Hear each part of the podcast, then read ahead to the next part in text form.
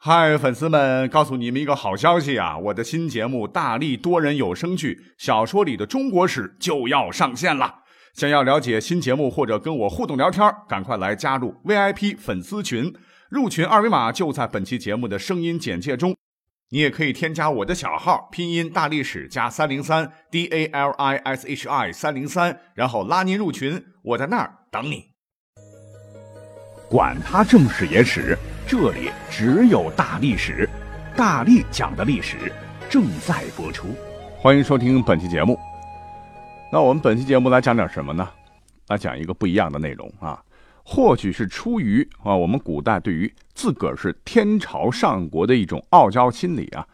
那咱们古代很长时间以来呢，都是对其他民族啊、其他的少数民族建立的国家视为蛮夷戎狄啊，或者是出于。迷信臆测，或者是出于道听途说啊，我们去翻看古籍啊，对一些国名的或者是部落名的翻译啊，要么令人捧腹，要么令人毛骨悚然啊。比方说，我们下面要讲到的这几个，那第一个啊，唤作鬼国，这听着名字好惊悚的啊。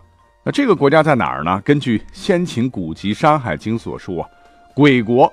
在二父尸体的背面啊，那里的人长着人的面孔，但是只有一只眼睛。这里面说到的二父是谁呢？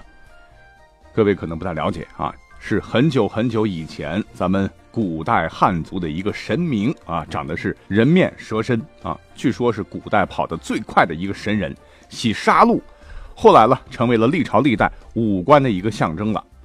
而鬼国呢，就在二父尸体的这个北面。啊，看来二父这个神，这个家伙的体积不小。总之啊，最早鬼国啊，就是《山海经》写的那个鬼样。而在历史上啊，确实有一个国家啊，被咱们古代人称之为鬼国，位置呢就在当时的博马国以西啊。从博马国出发，大约要六十天才能抵达。现在看来，就是今天的俄罗斯中西伯利亚某地。那鬼国的习俗，那史书上也有记载，说其人夜游昼饮，身剥鹿皮为衣，耳目鼻与人同，而口在顶上，啖鹿及蛇啊，吃鹿和蛇肉。那估计为什么叫鬼国？那就是当时的古人道听途说了哈，说那的人是口在顶上，这嘴巴长在脑门上，这是什么物种嘞？啊，这喝稀饭，万一这个汤洒在眼睛里怎么办？这是鬼国啊，根本没有鬼，都是胡写的。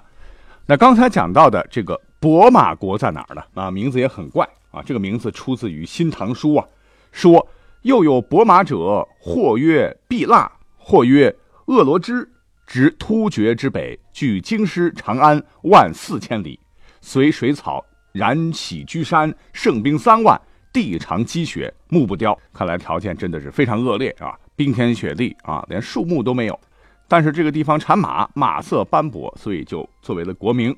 具体这个斑马国的地点哈，就在现在的贝加尔湖。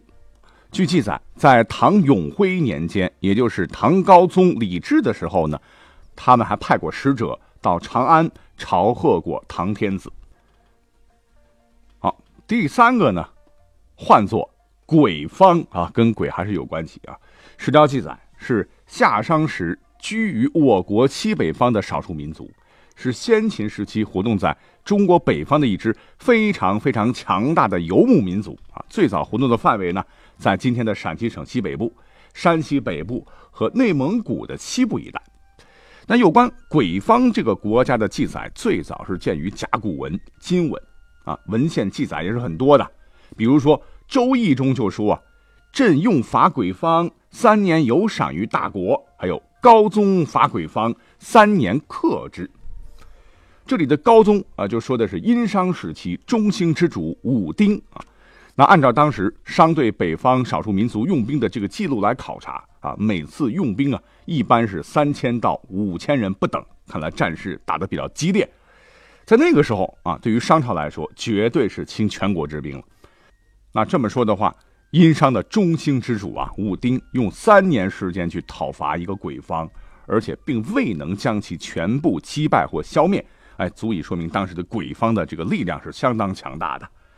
那么，另外根据甲骨文的记载啊，鬼方被武丁打败之后呢，败亡的鬼方啊，这些部落啊是远遁、隐匿，亦或是迁徙。那在上个世纪啊，经过中国还有原苏联、蒙古的这个考古发掘及研究工作，证明鬼方这些帮子人后来移居到了东起贝加尔湖西至巴尔喀什湖一带，也就是后来匈奴活动的那个区域啊，跟汉朝打的是不亦乐乎。第四个啊，古代要讲到的国家叫做夜叉国。夜叉啊，这两个字一听就挺瘆人的。夜叉在佛教当中用的比较多啊，翻译过来就是能啖鬼或者是劫吉鬼啊，相貌是十分丑陋，力大无穷，喜欢吃人，但也常做护法啊，种类也很多，有空行夜叉、地形夜叉等等。那我们古代的小说里边呢，也把夜叉啊描写的是相当恐怖啊，比方说。在蒲松龄先生的《聊斋志异》里面啊，就专门讲了一个夜叉国的故事。这个故事，还是蛮精彩的啊。说在山东胶州有一个姓徐的啊，是驾船渡海去远方做买卖，不料海上遭遇大风啊，船被吹得不知道什么地方了。风停了以后啊，徐某啊睁眼一看，来到了一处山峰绵延、树木苍苍的一个地方。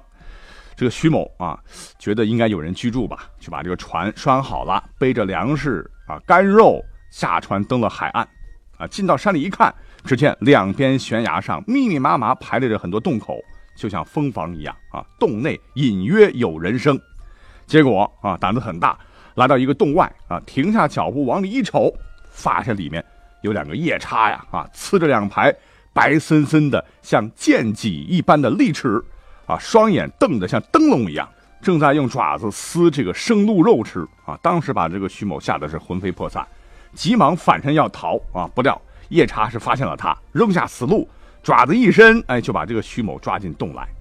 哎，这两个夜叉还相互说着话啊，像鸟兽的叫声，争相撕扯徐某的衣服啊，似乎想吃他。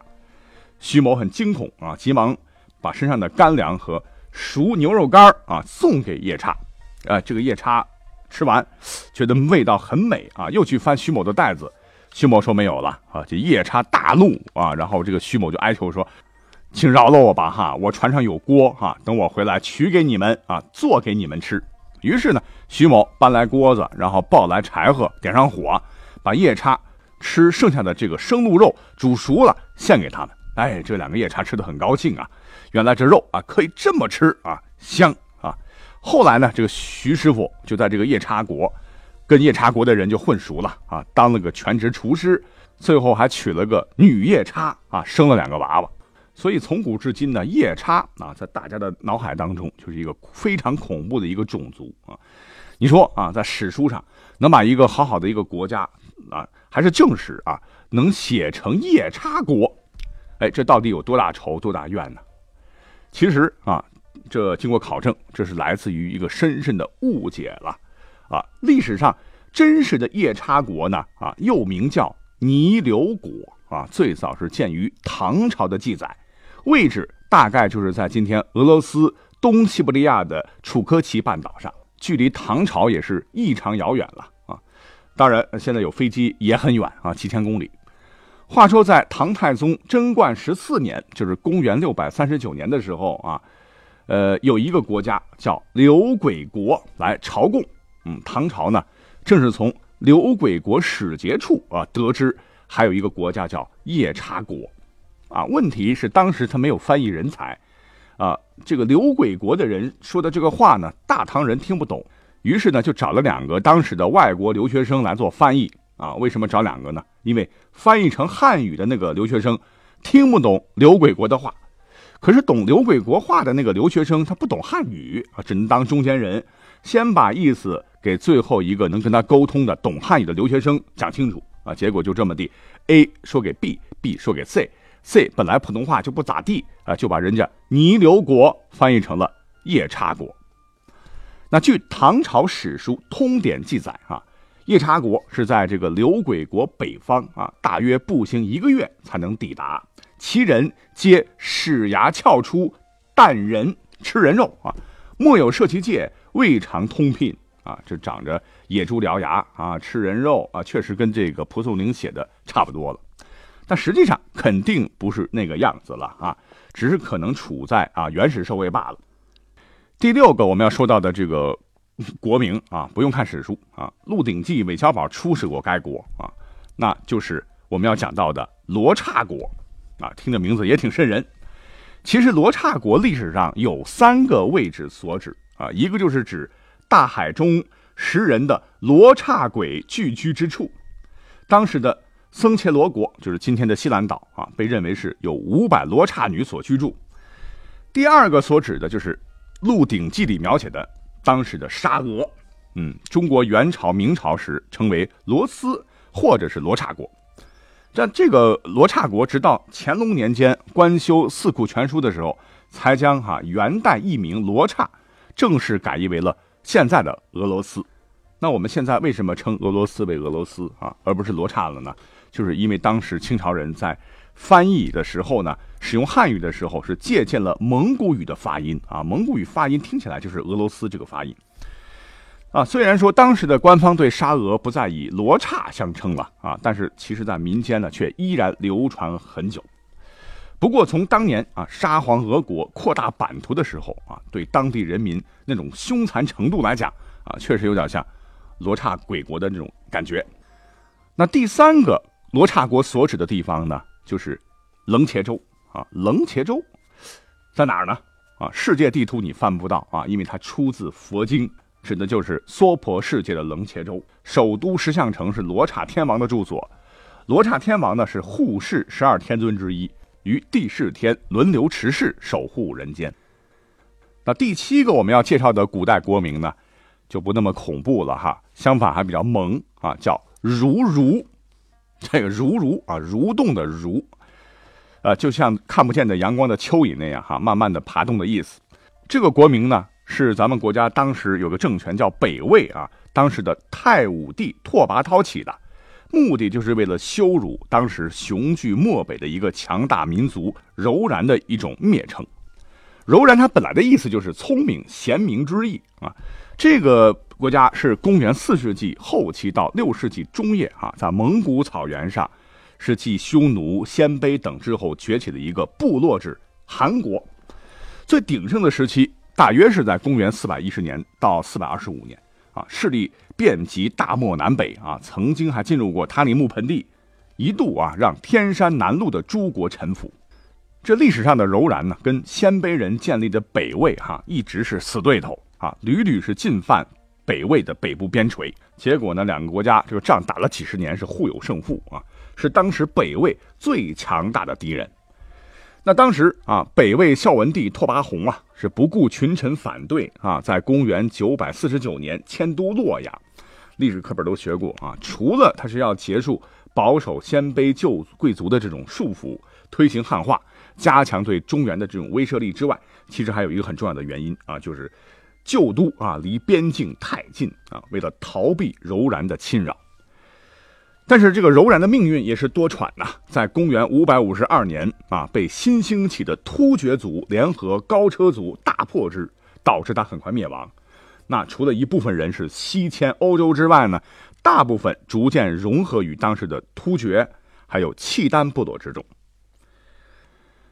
好，我们要说到的第九个国家啊，这名字也比较搞笑啊，叫莫三比给，墨菲的墨啊，一二三的三，鼻子的鼻。给你的给，哼，你也可以翻译成莫桑比几啊，给予的给，也就是现在的非洲南部国家莫桑比克啊。那这个名字怎么来的呢？啊，话说是鸦片战争之后啊，这个中国与世界各国逐渐建立起了联系啊，自然就会涉及到，呃，对其国民的翻译问题了。那清朝对外国国民的翻译啊，大体是遵循一个原则，那就是欺软怕硬啊，将强国大国的名字都翻译的尽量文雅啊，比如说英吉利。法兰西、美利坚、德意志等等，但是对于一些弱小国家啊，就不免会使用一些贬义的名称啊，比如将肯尼亚翻译成切尼亚啊，将莫桑比克啊翻译成这个莫桑比基，呃，令人听起来是如坠云雾啊，忍俊不禁。哎，才讲了十几分钟啊，再讲两个吧啊，各位可能也觉得特别奇葩哈，一个就是什么？一个就是狗国啊，对，狗国的狗啊，这是真的。根据《新五代史》卷七十三说啊，右北狗国，人身狗首啊，长毛不一啊，手搏猛兽，语为犬吠。其妻为人，能汉语，生男为狗，女为人，自相婚嫁啊，可以自由恋爱，是穴居石生啊，就是在洞穴里生活。那这个历史上的狗国呢，大概位置啊，就是在今天乌苏里江入黑龙江这个交汇处啊，至海口一带。因冬日来往食犬，故名狗国哈。那经过现在一些专家的推测啊，说当时的狗国人大概就是今天我们所知道的爱吉斯莫人啊，因为最早他们的祖先就生活在那个区域啊。那最后一个国名啊，更搞了啊，叫毛人国。嗯，根据《山海经·海外东经》记载啊，曾经有一个毛人国啊，称其有毛人在大海洲上为人身生毛。那在我们的一些史书当中啊，比如说《后汉书》以及元朝的啊《开元新志》等书当中都指出，在库页岛上呢，曾经有过这么一个国家啊，称女国啊，岛上居民是女多男少，且人身多毛啊，啊，女的多男的少，那不就是未婚男士的福音吗？因为和《山海经》说的这个毛人国挺像啊，所以呢，历史上也把它称作毛人国。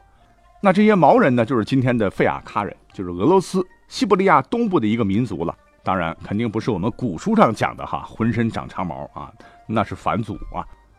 那一口气我们介绍了很多啊，感觉到非常有意思的哈，古代国家的这个名字。看来我们的古人在编写正史的时候啊，尤其是是在记录啊其他国家的时候，总是啊觉得自己是天朝上国啊，怀着一种鄙夷的心态啊，或者就是脑洞大开的一种臆测，或者呢就是道听途说啊，胡写一气。到这里呢，我们今天就把一些，呃有意思的古代国名就讲完了哈。感谢你的收听，下期再会。